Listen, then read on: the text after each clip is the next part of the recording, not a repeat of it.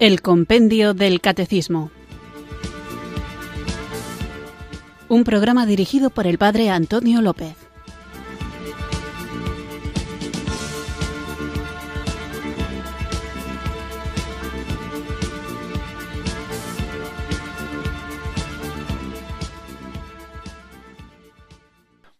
Buenas tardes, queridos oyentes de Radio María. Recibido un cariñoso saludo desde Irurzun, en Navarra, quienes sintonizáis una tarde más esta radio que cambia vidas, esta emisora de la Virgen, Radio María, para escuchar el programa El Compendio del Catecismo, nuestro espacio diario de formación católica en el que tratamos de conocer la fe que queremos vivir, compartir y defender. En concreto, en esta tercera parte del compendio del catecismo estamos centrándonos en la fe que queremos vivir, aunque toda ella es para vivirla, pero como estamos hablando de la vida en Cristo, de la moral, de los mandamientos, estos son de una manera muy directa algo que debemos llevar a la práctica. Hemos iniciado el capítulo primero de esta tercera parte del compendio del Catecismo, cuyo título es Amarás al Señor tu Dios con todo tu corazón, con toda tu alma y con todas tus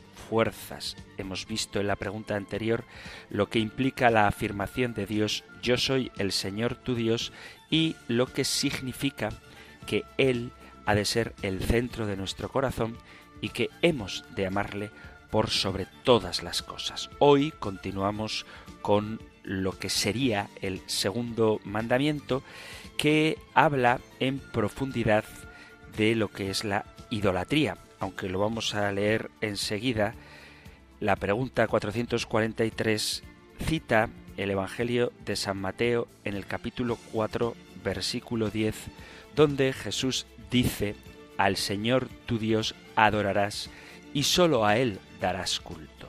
Estas palabras de Jesús están dirigidas al tentador, al diablo, que le dijo al Señor, todo esto te daré si te postras y me adoras. Se trata de la oferta que le hace el demonio a Jesús en el desierto después de su bautismo. El contenido de las tentaciones propiamente dicho es ni más ni menos que tener la posesión y el gobierno de todos los reinos del mundo y de su gloria. Es obvio que el centro de esta tentación tiene que ver con el reino que ha de promoverse y que será, dicho sea de paso, el centro del mensaje de Jesús. Por eso el demonio le ofrece todos los reinos de la tierra, siempre y cuando, claro está, se postre y adore a Satanás. Simplificando un poco las cosas, se podría decir que el demonio le dice a Jesús, si es cierto que vienes a promover el reinado de Dios para todos los pueblos, basta que me adores y te postres ante mí. Es claro, pues, que todo gravita en lo que podría significar postrarse y adorar al demonio con referencia a la misión de Jesús, lo que supone postrarse ante otro que no es Dios. El Evangelio de San Mateo, lo sabéis, presenta a Jesús como el nuevo Moisés, es decir, como quien tendría que ir más allá de los mandamientos que el propio Yahvé había comunicado a su pueblo en el Sinaí. El pueblo judío se conformó y se constituyó como tal en el momento en el que recibió las tablas de la ley como provenientes de Dios y por ello como leyes que habían de regir la vida del pueblo. Volviendo al pasaje de las tentaciones, es legítimo preguntarnos qué significaría postrarse y adorar al demonio. La respuesta podría comenzar diciendo que postrarse y adorar al demonio implicaría atentar contra el núcleo fundamental de la propuesta de Jesús. Decía un teólogo que una de las características esenciales del reino de Dios que anuncia y promueve Jesús es que el triunfo de Dios no puede consistir más que en la consagración de la libertad del hombre hasta la libre respuesta de éste. Y la libertad, como libertad liberada, no radicará tanto en el poder o no poder decir que no, sino el hecho de que su sí esté condicionado absolutamente por nada que no sea el amor.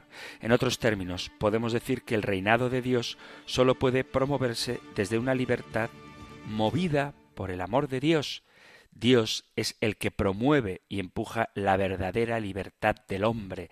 Se trata de una libertad para amar, un amor que se caracteriza en las relaciones con Dios, con el prójimo y con nosotros mismos. Está claro que la libertad ciertamente no se puede imponer y que el amor no puede apoyarse en la búsqueda del propio beneficio o conveniencia. Teniendo lo que significa el reino de Dios claro, se puede percibir que supone postrarse y adorar al demonio. La palabra demonio tiene como raíz etimológica el significado de el que divide. El demonio es el que nos divide interiormente, el que nos divide separándonos de Dios y el que nos divide separándonos de nuestro prójimo, metiendo una cuña particular en el dinamismo que nos lleva hacia Dios, hacia los demás y hacia vivirnos como hijos de Dios. El demonio es también quien procura cortar nuestra libertad promoviendo el narcisismo, el individualismo y otra serie de pensamientos que nos escinden, nos rompen, nos separan de los demás. El mal espíritu es aquel que resquebraja y divide los anhelos de comunión y complementariedad en el que Dios nos ha creado. Al escindirnos de los demás y de nosotros mismos, al separarnos de Dios, herimos y paralizamos aquello que nos caracteriza como criaturas. Los otros ya no son sino objetos a conquistar y consumir. La alteridad se desvanece en el horizonte del solipsismo que está a la vuelta de la esquina. Postrarse y adorar al demonio no es pues un acto físico ni momentáneo, se trata de entrar por un camino que desfigura y tuerce lo más valioso y bello de toda la vida humana y que tiene su asiento en el amor que recibimos de Dios y en el amor que damos como recibido de Dios. El tentador procura destruir lo más característico y valioso de nuestro ser. Y eso consiste precisamente en que hemos sido hechos para Dios y que solamente en Él encontramos nuestra plenitud. Por eso hoy que vamos a hablar de la adoración a Dios, no voy a tocar el tema de las imágenes, que a veces se acusa a los católicos de que somos idólatras porque rezamos a imágenes de yeso, madera o metal, sino que vamos a hablar de algo mucho más profundo, porque el propio Jesús nos invita a seguirle pidiéndonos que nos neguemos a nosotros mismos, tomemos su cruz y vayamos en pos de él. Y tanta radicalidad puede sorprender, porque supone poner a Dios y sus caminos en el centro de nuestra vida. Y esto contrasta mucho con mensajes, expresiones que utilizamos de manera habitual y que son totalmente contrarias al querer de Dios. Expresiones del tipo sé tú mismo, disfruta de la vida. Hay que entenderlos con cuidado, porque es verdad que hay que cuidar el cuerpo, hay que cuidar el hábitat en el que moramos, hay que ser ecológicos, hay que cuidar el propio mundo individual, pero y por supuesto que hay que amarse a sí mismos, pero ¿qué significa eso desde la perspectiva cristiana? Jesús nos indica un camino que paradójicamente se inicia negándose a sí mismo, y es así, y sólo así, como se entra en el reino del amor. El camino hacia la felicidad pasa por el Calvario. La pedagogía de Dios muestra que ese es el único modo de ser bienaventurado. Así se consigue la felicidad de los pobres, el consuelo de los que lloran, el alimento de los hambrientos, la paz de los perseguidos y la pureza de corazón. Nuestro ego y este quizás sea el peor de los ídolos, tiende a encerrarse en sí mismo. Sin embargo, necesita negarse para afirmarse. Y ese es el tema importante a la hora de tener cuidado con la idolatría, porque a veces el yo se convierte en un ídolo y caemos en la egolatría, rindiendo todo nuestro culto, toda nuestra voluntad y toda nuestra obediencia no a Dios que nos ha creado para sí, sino a nosotros mismos. La idolatría nos lleva a adorar, a dar culto a cualquier persona o cosa que no es el verdadero Dios, y llamamos ídolo a la imagen de esa realidad mundana que hemos divinizado. Cualquier cosa puede ser revestida por el hombre con el brillo de lo divino y adorada después como su Dios. Cuando abandonamos al Dios verdadero, somos proclives a divinizar cualquier realidad. Puede ser física, puede ser intelectual, incluso podemos disfrazarla de espiritual, pero cuando no es el Dios verdadero, se convierte en un ídolo. ¿Y esto por qué ocurre? Porque el ser humano tiene necesidad de absoluto y si no lo alcanza, absolutiza realidades parciales, pervierte su capacidad de adoración hacia realidades que no la merecen, genera una auténtica apostasía hacia el verdadero Dios. Decía Nietzsche que hay más ídolos en el mundo que realidades. Por eso la idolatría no son las imágenes, sino que reside en el corazón. El corazón humano es una fábrica de ídolos. Hay ídolos internos que se erigen, que se edifican en el propio corazón. Así lo dice la Sagrada Escritura en el profeta Ezequiel capítulo 14 versículo 3. Hijo de hombre, estos hombres han erigido pestilentes ídolos en su corazón. La adoración se expresa en tres verbos amar, confiar y obedecer cuando el centro de nuestro amor, nuestra confianza y nuestra obediencia no es Dios, el amor al ídolo nos llevará al adulterio espiritual. La confianza en el ídolo lleva a la superstición y a la desconfianza en el verdadero Dios, y la obediencia al ídolo lleva a traicionar al verdadero Rey y único Señor.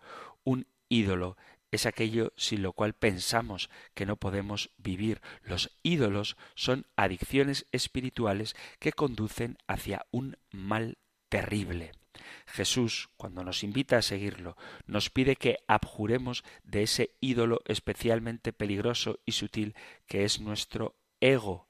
Nos exigió olvidarnos de él, negarlo, no rendirle culto, no ponernos a su servicio. Nuestro ídolo interior, nuestro yo, exige su propio culto, su propia liturgia. Por eso nos gusta tanto que nos alaben, que nos pongan en un pedestal, que nos inciensen. Por eso, cuando alguien se pone a esta liturgia, surge en nosotros, los ególatras, la ira, el desprecio, el enfado. ¿Cuántas veces no nos hemos sorprendido siendo nosotros mismos nuestra principal preocupación? ¿Cuántas veces no hacemos que todo gire en torno a nuestro propio yo? No nos acercamos principalmente a las personas que nos agradan, que participan de nuestras aficiones, que comparten nuestras ideas, que nos dan la razón en todo, es decir, que engordan nuestro ego en vez de buscar la adoración, la alabanza a Dios y de buscar a las personas en las que encontramos a Dios, tanto porque nos acercan a Él con su buen ejemplo, su testimonio y su edificante conversación, como aquellos que quizás no sean tan agradables, pero en los que el propio Cristo ha dicho que está escondido, los que tienen hambre, los que tienen sed, los desnudos, los presos, los enfermos. Por eso la verdadera idolatría no son sólo las imágenes. Se pueden venerar, respetar y rezar imágenes dando en ellas culto al verdadero Dios. Y se puede no tener ninguna imagen y adorar al espejo, que es el más peligroso de los ídolos, porque hace de nosotros mismos el centro de nuestra vida, arrebatando el espacio que sólo debería ocupar Dios. Llevo un buen rato de introducción y todavía no hemos empezado el programa. Ya es programa desde que inicia la sintonía del comienzo. Pero antes de leer la pregunta de hoy y explicar su respuesta, vamos a invocar al Espíritu Santo para que purifique nuestros corazones y no permita que resida en él ningún tipo de ídolo, sino que Dios ocupe total y absolutamente su centro.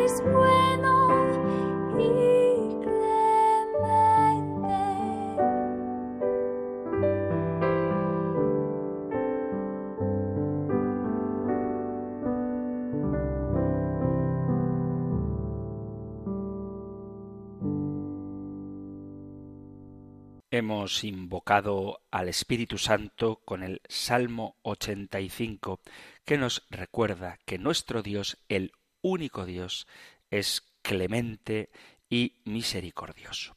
Vamos allá pues con nuestra pregunta de hoy, que podéis encontrar en el Catecismo Mayor en los puntos 2095 a 2105 y 2135 2136. Nosotros escuchamos ahora la pregunta 443 del compendio del Catecismo. Número 443. ¿Qué comporta la palabra del Señor? Adorarás al Señor tu Dios y a Él solo darás culto. Del Evangelio de San Mateo, capítulo 4, versículo 10. Las palabras adorarás al Señor tu Dios y a Él solo darás culto suponen adorar a Dios como Señor de todo cuanto existe, rendirle el culto debido individual y comunitariamente, rezarle con expresiones de alabanza, de acción de gracias y de súplica, ofrecerle sacrificios, sobre todo el espiritual de nuestra vida, unido al sacrificio perfecto de Cristo mantener las promesas y votos que se le hacen. Debo confesaros, queridos amigos, queridos oyentes, que a la hora de afrontar la pregunta de hoy a propósito de la adoración a Dios y el culto solamente a Él, este segundo mandamiento, que nosotros definimos como no tomar el nombre de Dios en vano, no sé exactamente cómo afrontarlo, porque sucede que hay muchas perspectivas desde la cual hablar de tomar el nombre de Dios en vano. Por un lado, me parecería interesantísimo hablar de la blasfemia, que es una nefasta costumbre española que ojalá se erradicara totalmente. Creo que sería interesante hablar del tema, no obstante, me parece aún más útil meternos en profundidad en lo que significa la idolatría. Y vuelvo a repetir, no me refiero ahora a las imágenes, que de eso hablaremos más adelante, porque hay una pregunta, la 446, que plantea si se prohíbe el culto a las imágenes o no, sino hablar de la idolatría en el sentido más profundo de la palabra, porque es algo que es terriblemente perverso y muy peligroso. ¿Qué es la idolatría? El catecismo de la Iglesia la define como idolatría no se refiere sólo a los cultos falsos del paganismo, es una tentación constante de la fe, consiste en divinizar lo que no es Dios. Hay idolatría desde el momento en que el hombre honra y reverencia a una criatura en lugar de Dios. Trátese de dioses o demonios, por ejemplo, el satanismo, de poder, de placer, de la raza, de los antepasados, del Estado, del dinero, etc. No podéis servir a Dios y al dinero, dice Jesús, Evangelio de San Mateo, capítulo 6, versículo 24. Y más adelante dirá el catecismo, la vida humana se unifica en la adoración del único Dios.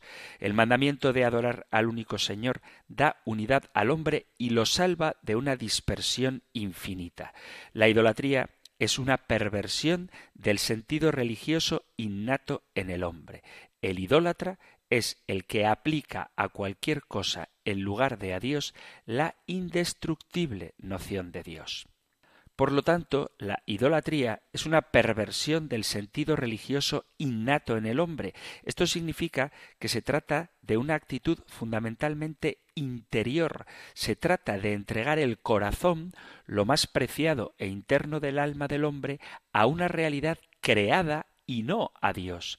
Y si cogemos la Sagrada Escritura, descubriremos que se consideraba un pecado gravísimo hasta el extremo de impartir un severo castigo a quienes la practicaban.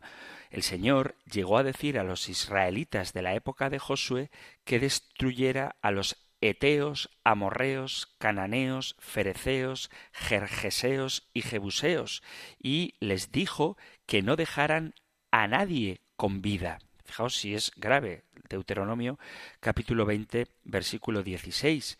También se manda por parte de Dios amontonar todas las imágenes y todas las posesiones de esos pueblos y quemarlas. Podéis leerlo en el capítulo 7 del Deuteronomio. ¿Por qué un castigo tan severo?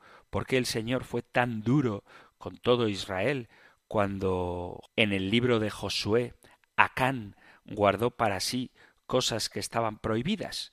¿Por qué? La humanidad debe ser restringida por este mandamiento de adorar solamente a un único Dios. La idolatría no es un problema únicamente del pasado, es un tema importante para la teología, sobre todo hoy en día, porque hay muchas idolatrías en nuestro mundo y los ídolos se caracterizan porque exigen el sacrificio de víctimas por parte de las personas que los adoran. Y nuestro mundo está hoy plagado de víctimas ofrecidas a esos ídolos. No se trata, por tanto, de un tema propio del mundo antiguo y de las culturas primitivas, a que llamamos idolatría, a la adoración que se da a ídolos y falsas divinidades, o también hay otra acepción que es amor excesivo y vehemente a una persona o cosa. No es necesario que el ídolo sea concebido como gozando de rasgos personales, como pasa en las divinidades paganas como Júpiter, Venus, Baal o Astarte, para que sean realmente ídolos, porque cualquier cosa puede ser revestida por el hombre con el brillo divino y después adorada como su Dios. Cosas tan concretas como el dinero o el poder a veces se convierten en ídolos en el sentido más preciso de la palabra. Por eso los ídolos y la idolatría no son cosas del pasado. La divinización de una realidad concreta se convierte en una necesidad para el ser humano que requiere de otro absoluto cuando renuncia al Dios verdadero.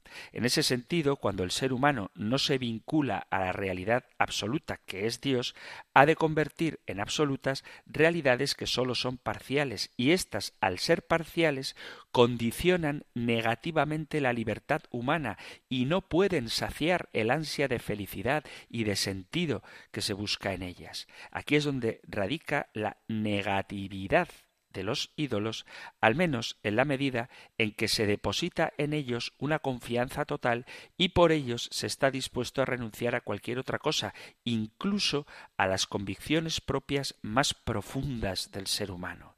De este modo, utilizando el lenguaje religioso, se pueden llamar ídolos. Toda la palabra de Dios está repleta de denuncias continuas contra la idolatría. Pero eso lo vamos a ver después de una breve pausa musical.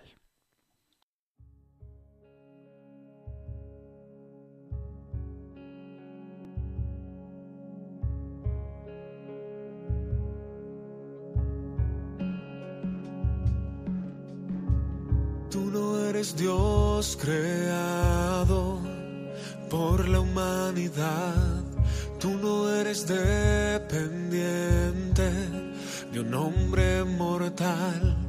Tú no eres Dios que tiene principio ni final. Es tu plan y siempre lo será.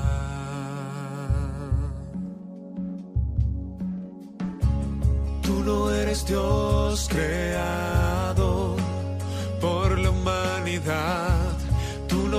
dependiente de un hombre mortal. Tú no eres Dios que tiene principio ni final. Es tu plan y siempre lo será. Solo tú eres Dios antes de la creación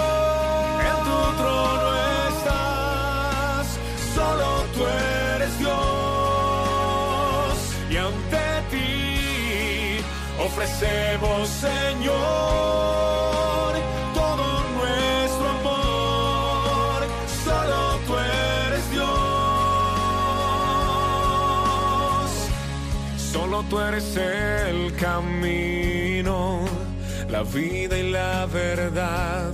Solo tú eres Dios, tu nombre por siempre durará Solo tú eres Dios, mereces nuestra lealtad. Eres Dios y siempre lo serás. Solo tú eres Dios antes de la creación.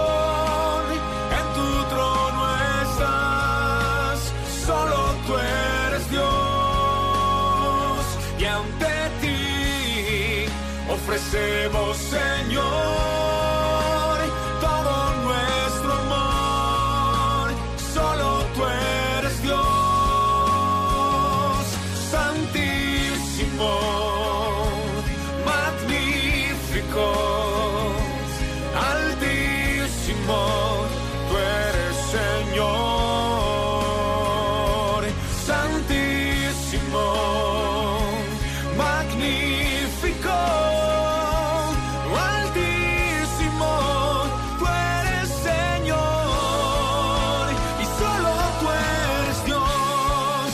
de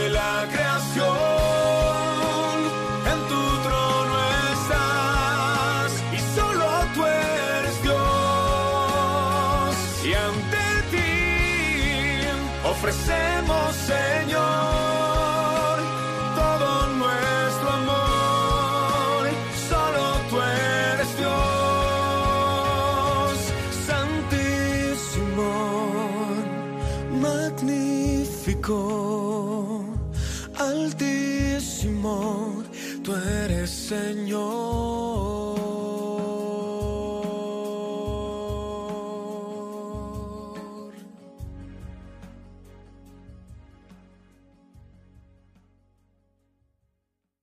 Estás en Radio María escuchando el programa El Compendio del Catecismo, nuestro espacio diario de formación católica que puedes sintonizar cada día aquí en la emisora de la Virgen de lunes a viernes de 4 a 5 de la tarde una hora antes si nos sintonizas desde las Islas Canarias y hoy estamos tratando la pregunta 443 que comporta la palabra del Señor adorarás al Señor tu Dios y a Él solo darás culto.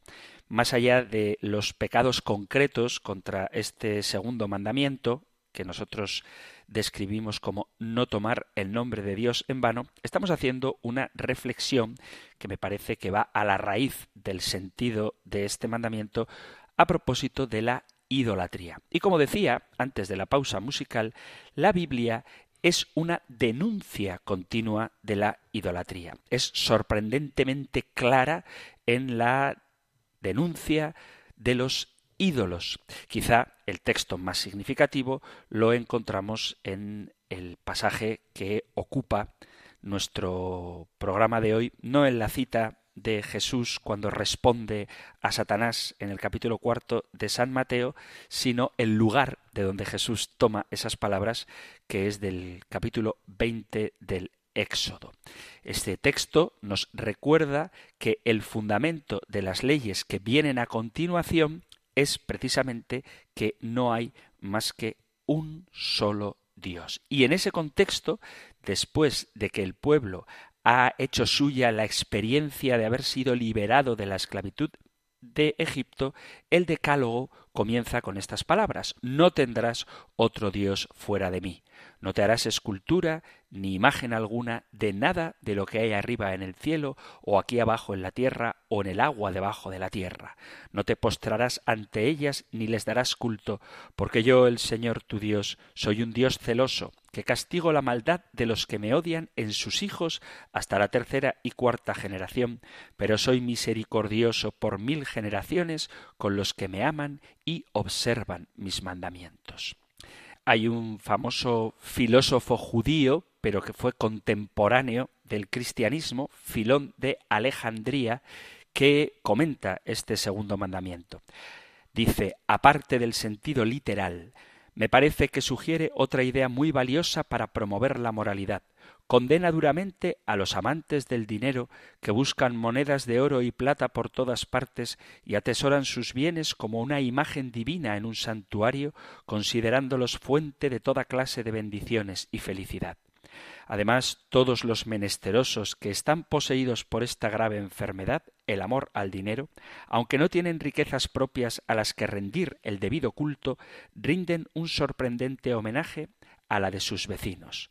Muy temprano acuden a las casas de quienes las poseen en abundancia como si fuesen dioses. A estos dice Moisés en otro sitio, no seguirán a los ídolos ni serán dioses de fundición, enseñándoles con una imagen que no está bien otorgar honores divinos a las riquezas. ¿Por qué Israel es tan crítico con los ídolos? Israel es tan crítico con la idolatría porque ha hecho con ella una experiencia muy negativa a lo largo de su historia. Por un lado, la experiencia del pueblo de Dios ha sido muy positiva en un punto que es fundamental en la vida del pueblo de Israel, tal como la interpretan sus profetas. Cuando el pueblo se ha fiado de Dios, le ha ido bien, ha valido la pena y ha experimentado al Señor como un Dios salvador, liberador. En cambio, cuando se ha fiado de otras realidades que no son el Dios verdadero, estas realidades los profetas las llaman ídolos, cuando ha querido controlar a Dios y se ha hecho un Dios más a su medida, pues no les ha ido bien. Los ídolos tienen ojos y no ven, dice el Salmo 115, y los ídolos exigen víctimas. Por eso, cuando el pueblo no se ha fiado de Dios, ha terminado padeciendo las consecuencias de su desconfianza en Yahvé y de su confianza en unos dioses que son falsos. La diferencia fundamental entre el Dios que revela la Biblia y los ídolos que la Biblia denuncia se encontraría en el hecho de que el Dios verdadero, el Dios que se revela y que ha liberado de la esclavitud y que hizo una alianza en el Sinaí, es un Dios que ama a los seres humanos, que quiere su bien. Y esto lo subraya también el Nuevo Testamento. Por ejemplo, en el Evangelio de San Juan, capítulo 3, versículo 16, donde dice explícitamente tanto amó Dios al mundo que entregó a su Hijo único, o en el capítulo 5 de la carta a los romanos, en el versículo 6, donde dice en efecto, cuando todavía estábamos sin fuerzas, en el tiempo señalado, Cristo murió por los impíos. En verdad, apenas habrá quien muera por un justo. Por un hombre de bien tal vez se atrevería uno a morir. Mas la prueba de que Dios nos ama es que Cristo, siendo nosotros todavía pecadores, murió por nosotros. Y un poquito más adelante, también en la carta a los romanos, en el versículo 31, dice, antes, ¿qué diremos? Si Dios está con nosotros, ¿quién contra nosotros? Y el versículo 37 dice, precioso, pero en todo esto salimos vencedores gracias a aquel que nos amó. Los ídolos, en cambio, bajo la apariencia de que procuran la vida y la felicidad, en realidad lo que hacen es explotar al hombre, lo deshumaniza y le incapacita para lograr la felicidad a la que aspira toda persona y a la que está destinada. El Dios que encontramos en el Éxodo se caracteriza porque aparece esencialmente como el Dios liberador. Es por tanto un Dios de vida que quiere el bien y la felicidad de los seres humanos. Por eso crea un mundo que es bueno. Y por supuesto que el hombre es un ser limitado. Le muestra su amor recordándole que tiene límite lo hace con una prohibición, no comer del árbol del conocimiento del bien y del mal, que tiene un significado profundamente simbólico y que le invita a saber usar bien su libertad, pues no saber descubrir los propios límites cuando se es ciertamente limitado lleva a la autodestrucción. Este es el Dios que en el Antiguo Testamento ha revelado su ser más profundo liberando al pueblo de Israel de la esclavitud que padecía en Egipto.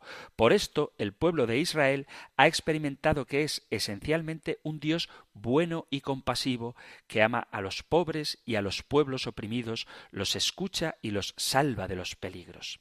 Esto es lo que aparece en la vocación de Moisés del capítulo 3 del Éxodo. En ese relato, el Dios que revela su identidad el Dios de Abraham, el Dios de Isaac y el Dios de Jacob, es a la vez el que se caracteriza a sí mismo como un Dios misericordioso y liberador de los oprimidos. Y así es como se revela a Moisés, dice capítulo 3 del Éxodo, versículo a partir del 7.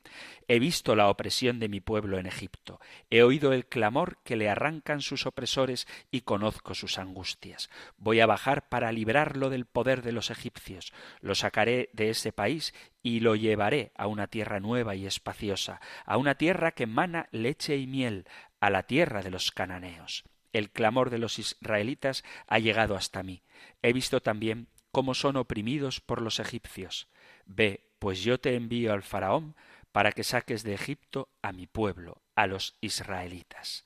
Desde esta experiencia del Dios liberador, Moisés en el Deuteronomio encarga al pueblo que cuando haya llegado a la tierra prometida y tenga la primera cosecha, señal de que ha logrado ya la libertad, mantenga viva la memoria de su experiencia concreta del Dios liberador, y el modo como mantendrá viva esta memoria consistirá en que vaya al lugar que Dios ha escogido para hacerse presente de un modo especial. Irá allí para llevar una parte de las primicias de todos los frutos que haya recogido y lo entregará al sacerdote que hará una confesión de fe. Una vez hecha la ofrenda, los israelitas compartirán con alegría estos bienes que Dios les ha dado con los pobres que residan en medio del pueblo. Lo podéis leer en el capítulo 26 del Deuteronomio. Por lo tanto, el modo como Dios se revela en el Éxodo y en el Deuteronomio requiere que el pueblo recuerde, cuando ya está instalado en la tierra prometida, que tiene como meta ayudar a tomar conciencia de la experiencia de que Dios ama gratuita y generosamente al pueblo, un pueblo que ha de aprender a compartir sus bienes con los más pobres. Y de aquí de esta memoria del amor que Dios nos tiene, es de donde brota la necesidad de darle culto público, culto en comunidad, un culto que es de adoración y que conlleva la atención siempre a los más necesitados, a los más pobres. Porque, como recuerda el libro del Éxodo en el capítulo 22, también vosotros, los israelitas, fuisteis inmigrantes en Egipto. A pesar de que Dios se había revelado claramente al pueblo de Israel como un Dios bueno y misericordioso que lo ama, la dura experiencia que el pueblo ha ido teniendo a lo largo de su historia le obliga a pensar sobre cuál ha sido la raíz de sus desgracias. ¿Por qué les han ido mal las cosas? ¿Por qué ha tenido que sufrir sobre todo el exilio, si Dios lo había escogido para realizar en la tierra su proyecto de salvación universal. Esta reflexión sobre la propia historia de Israel se hizo principalmente a propósito en la época de la monarquía, en la cual el pueblo, seducido por la ambición, especialmente de sus líderes, se olvidó de sus raíces religiosas y quiso imitar a los imperios del entorno. Desgraciadamente, este olvido y la correspondiente elección de unos medios, de unos valores muy de moda en su entorno, pero alejados de los que Dios les había revelado al liberarlo de Egipto, no le comportaron más vida, más bienestar, más felicidad, sino todo lo contrario. Esta conciencia que se encuentra, por ejemplo, detrás de la petición que el pueblo le hace a Samuel, nómbranos un rey para que nos gobierne como se hace en otras naciones, lo podéis leer en el primer libro de Samuel, en el capítulo 8, Dios hace ver en este pasaje a Samuel que el pueblo no ha rechazado al profeta Samuel con esta petición, sino a Dios mismo han preferido los ídolos. Y esto, como se explica en el capítulo 8 del primer libro de Samuel, comportará unas consecuencias muy negativas para el pueblo que acabará siendo explotado por sus reyes. Por eso Dios le dice a Samuel, haz caso en todo lo que te diga tu pueblo, porque no te reclaman a ti, es a mí a quien rechazan, porque no me quieren como rey. Así se han portado conmigo desde el día en que los saqué de Egipto hasta hoy. Me han abandonado para dar culto a dioses extranjeros, y así hacen también contigo. Atiende a su ruego, pero adviérteles claramente y dales a conocer los derechos del rey que va a reinar sobre ellos.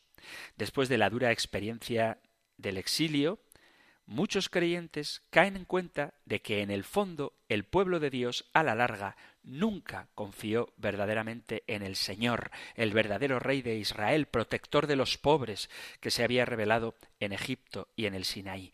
Nunca ha sido fiel a la alianza que Dios hizo con ellos después de liberarlos de la opresión de los egipcios. Y ese pecado lleva su propia penitencia. Es, pues, un hecho triste, desalentador de la historia de Israel, que el pueblo escogido prefirió, seducido por la religiosidad y la cultura de los pueblos del entorno, cambiar al Dios que se había revelado como cercano y a la vez como trascendente, como Señor siempre mayor y no manipulable, haberle cambiado a él por dioses más inmediatos, más controlables. Por eso, y a pesar de que Dios ha cuidado mucho de Israel, este pueblo no ha dado el fruto que Dios esperaba. Lo más triste es que el pueblo confundió enseguida a estos dioses con el Dios verdadero, olvidando quién era el Dios que les había liberado del yugo de los egipcios.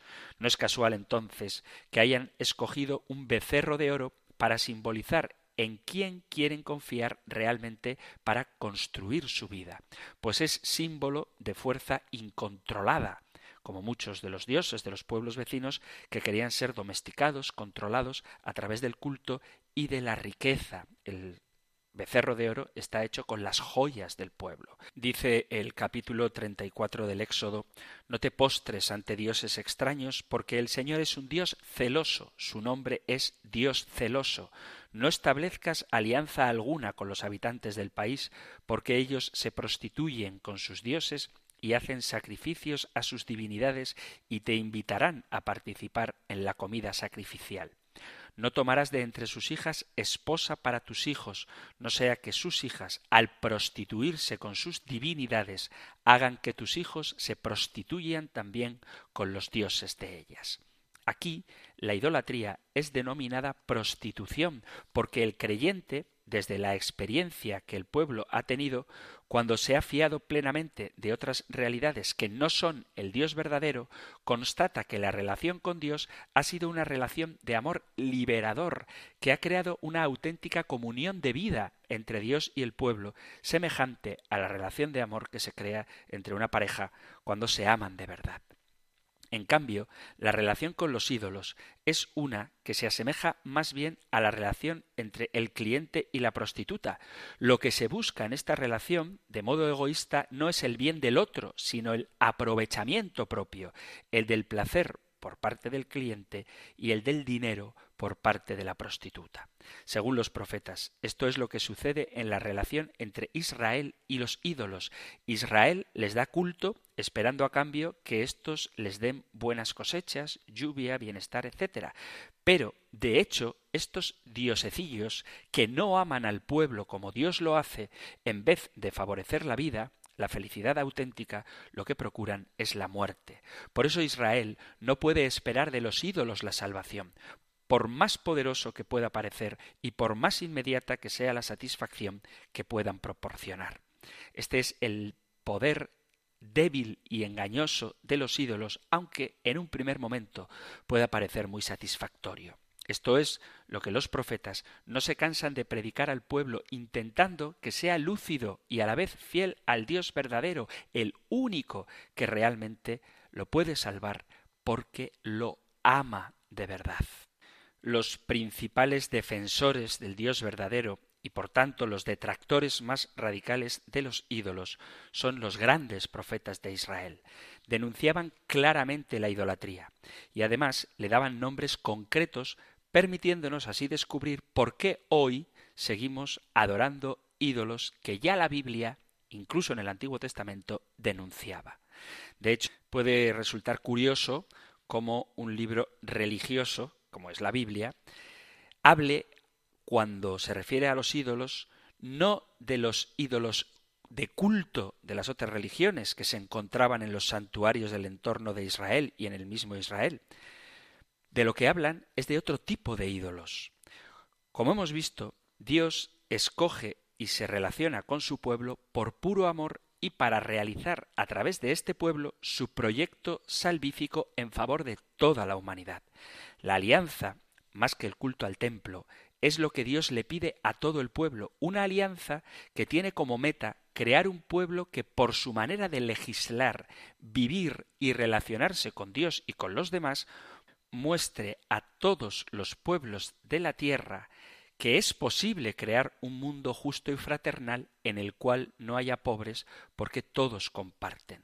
De hecho, esto es lo que nos relatan los hechos de los apóstoles y que consiguió la primera comunidad cristiana, la de Jerusalén, gracias al don del Espíritu Santo, el cual la capacitó para reconstruir el pueblo de Dios y para realizar el proyecto que Dios en la primera alianza le había confiado inicialmente a Israel. Por eso, en el libro de los Hechos de los Apóstoles, en el capítulo primero, a partir del versículo quince, Pedro se había preocupado de reconstruir el grupo de los doce que expresaba de manera profética, ya en tiempos de Jesús, cuál era el proyecto que el Hijo del Hombre había venido a realizar en la tierra, la reconstrucción del pueblo de Dios en función del reino anunciada en Ezequiel 34, pues los doce varones judíos representan a los doce patriarcas de Israel. La Iglesia, después de Pascua, recoge la antorcha del pueblo de Israel que constituye sus raíces y hace presente en la tierra la misión que Dios inicialmente había confiado a su pueblo, el reino de Dios. Tres son los ídolos que más denuncian los profetas, y no son precisamente las imágenes, como, insisto, tendremos ocasión de ver en un par de preguntas. Los ídolos que más denuncian, la adoración que más acusan los profetas, son aquellos que llevan al abandono del verdadero Dios por parte del pueblo de Israel. La palabra de Dios, la Biblia, está convencida de que el amor que se les tiene a esos ídolos es una especie de prostitución, porque los ídolos ni nos aman como nos ama Dios, ni merecen nuestro amor, pues la relación con ellos está movida por la codicia, por el egoísmo que acaba llevándonos a la muerte, y si no a nuestra muerte así en un primer momento, sí a la de numerosas víctimas que esos ídolos exigen para subsistir. ¿Cuáles son los ídolos de los que los profetas más a menudo hablan? En el campo de la economía, el ídolo de la riqueza, en el de la política, el ídolo del poder, las alianzas con los imperios, los cuales viven de la explotación de personas y de otros pueblos, y en el ámbito de la religión, el ídolo del culto, incluso el que se realiza en el templo de Jerusalén, cuando este culto es visto como algo que da seguridad y que luego no transforma los corazones. De ahí la gran polémica que tiene Jesús con los fariseos a propósito del cumplimiento de ciertas leyes, porque cuando el culto no transforma el corazón, sirve para tranquilizar la conciencia, mas no para hacer justicia ni vivir según la voluntad de Dios. Si nos centramos en lo que dice la Biblia, la palabra de Dios, a propósito de la idolatría, veremos dónde radica efectivamente.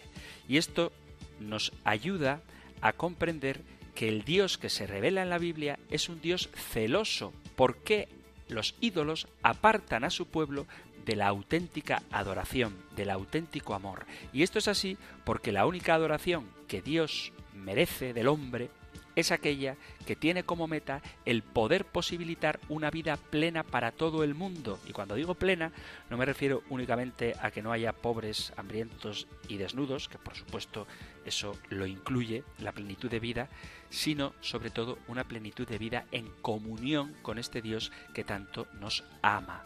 Por tanto, la crítica de los ídolos que encontramos en la Biblia sigue siendo hoy desgraciadamente tan actual como lo fue en los tiempos del Antiguo Testamento.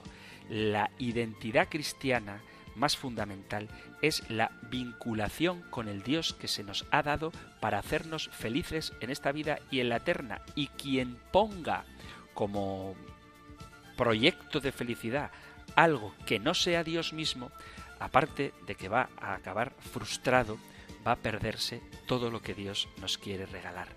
En el pasado, a los ídolos, a los dioses falsos, y muchos se burlan de ello, se les llamaba Dios de la fecundidad, Dios de la salud, Dios de la riqueza, Dios de la guerra, Dios de la fortuna, etc.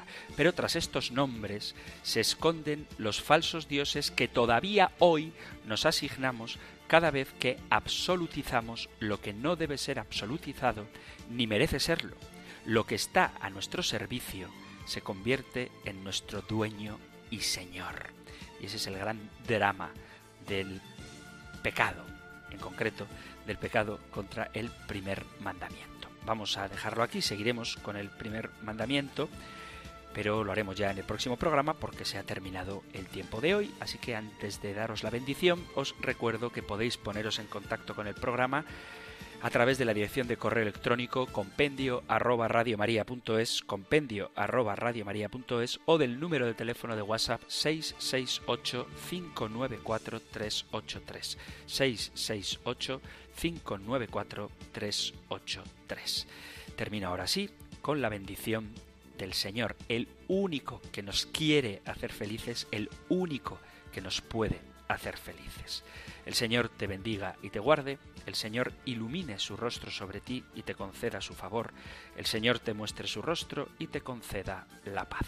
Muchísimas gracias por estar ahí, gracias por escuchar el compendio del catecismo y si queréis volveremos a encontrarnos en un próximo programa. Un fuerte abrazo.